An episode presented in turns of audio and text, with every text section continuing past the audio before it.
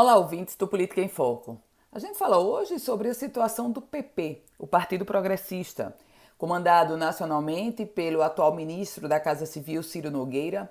O PP no Rio Grande do Norte mudou de presidência.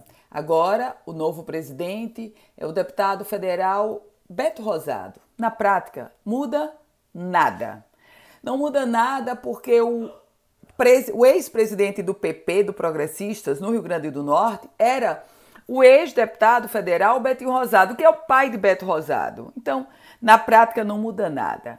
O fato é que o PP no estado Potiguar, a grande mudança não é a ida de Beto Rosado para a presidência, é a real possibilidade de Fábio Faria, atual ministro das Comunicações, chegar ao PP. E se Fábio Faria, de fato, assumir ou assinar a ficha de filiação do PP, Beto Rosado pode até continuar presidente, mas quem vai ser o principal líder é Fábio Faria, que tem trânsito livre com Ciro Nogueira e com o presidente da República, Jair Bolsonaro.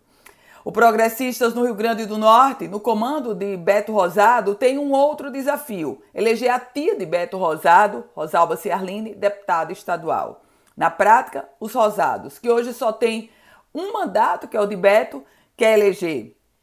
Eles querem eleger Beto Rosado para reeleição e Rosalba Ciarline para a Assembleia Legislativa do Rio Grande do Norte. Mas os rosados, mesmo no comando do Progressistas, se Fábio Faria chegar, eles vão perder espaço e muito espaço. Eu volto com outras informações aqui no Política em Foco como com Ana Ruth Dantas.